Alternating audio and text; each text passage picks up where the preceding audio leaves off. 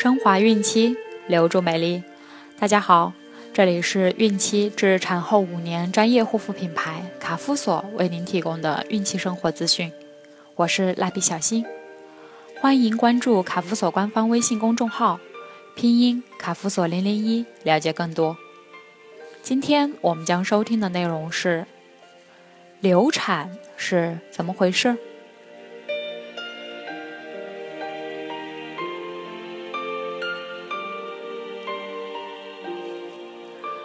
流产又称小产，是指妊娠不满二十八周而产生的中断现象。中医称之为胎漏。事实上，至少百分之三十的终止妊娠都是这样发生的。半数以上的流产发生于妊娠第二至三个月，称早期流产。比起初孕妈妈来，有过生产史的孕妈妈流产率较高，且孕妈妈妊娠次数越多，自然流产的发生率也就越高。流产的主要表现是停经后出现阴道出血和腹痛。孕十二周前发生自然流产，通常先出现阴道出血。而后出现下腹疼痛。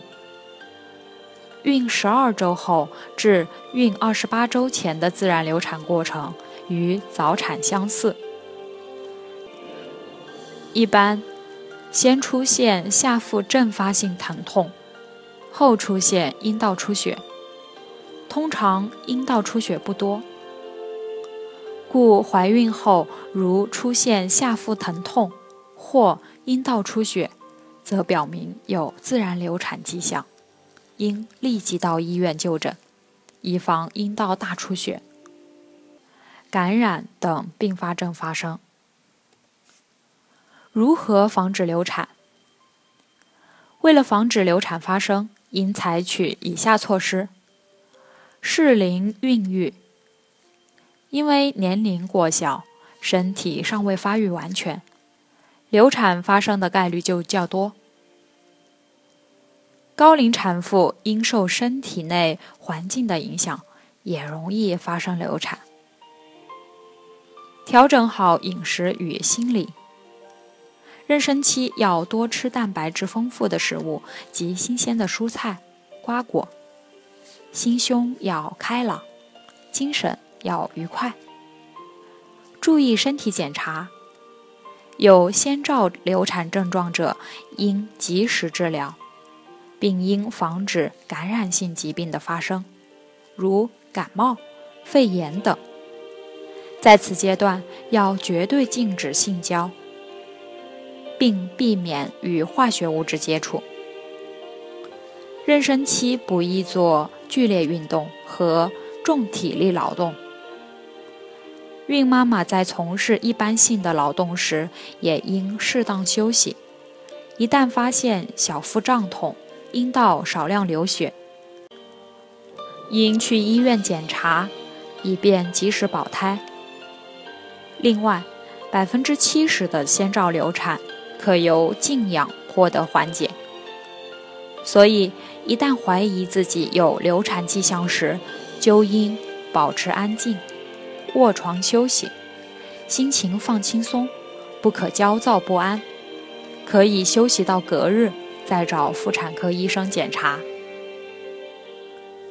有可能导致流产的食物有哪些？孕妈妈属于特殊人群，在饮食上一定要多加注意。下面这些食物就有可能导致流产，孕妈妈一定要小心。远离这些美味。甲鱼，甲鱼虽然具有滋阴益肾的功效，但其性寒，有很强的通血散瘀作用，有可能引起流产。其中，鳖甲的堕胎功效比鳖肉更强。薏米。薏米是一种药食同源的食物，其质地滑腻，对子宫的平滑肌有兴奋作用，能促使子宫收缩，诱发流产。螃蟹，螃蟹味鲜美，是很多人都爱吃的食物，但其性寒，有活血化瘀的功效，对孕妈妈很不利，尤其是蟹爪。易诱发流产。马齿苋，马齿苋既是菜，又可入药，其药性寒凉、滑腻，对子宫有明显的兴奋作用。孕妈妈食用马齿苋后，会使子宫收缩频繁，强度增大，有可能引发流产。孕妈妈能吃火锅和冷饮吗？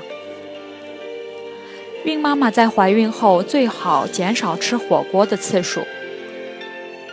有关资料表明，羊群中弓形虫的感染率为百分之六十一点四，猪为百分之零点六，牛为百分之十三点二，鹅为百分之三十五，狗为百分之七十以上。但人用肉眼无法看到弓形虫幼虫，吃火锅时又常常只把肉片稍稍一烫，这样并不能完全杀死寄生在肉片细胞内的弓形虫幼虫。孕妈妈感染时无明显不适，或仅有类似感冒的症状，但幼虫可通过胎盘传染给胎儿。严重者可发生流产、死胎，或影响胎儿脑的发育，而发生小头、大头，也就是脑积水或无脑儿等畸形。因此，为了使胎儿健康发育，孕妈妈不宜吃火锅。偶尔食用时，一定要将肉片烧熟、煮透。孕妈妈也不宜多吃冷饮。孕妈妈的胃肠对冷的刺激非常敏感，多吃冷饮易引起食欲不振、消化不良、腹泻，甚至引起胃部痉挛、剧烈腹痛等现象。另外，孕妈妈的鼻、咽、气管等呼吸道黏膜往往充血。并伴有水肿。如果大量贪食冷饮，充血的血管突然收缩，血液减少，可致局部抵抗力降低，使潜伏在咽喉、气管、鼻腔、口腔里的细菌与病毒乘虚而入，引起嗓子痛哑、咳嗽、头痛等。严重时。能引起上呼吸道感染，或诱发扁桃体发炎。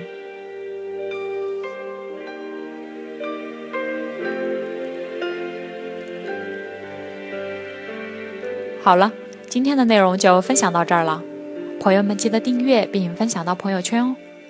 卡夫所提供最丰富、最全面的孕期及育儿相关知识资讯，天然养肤，美源于心。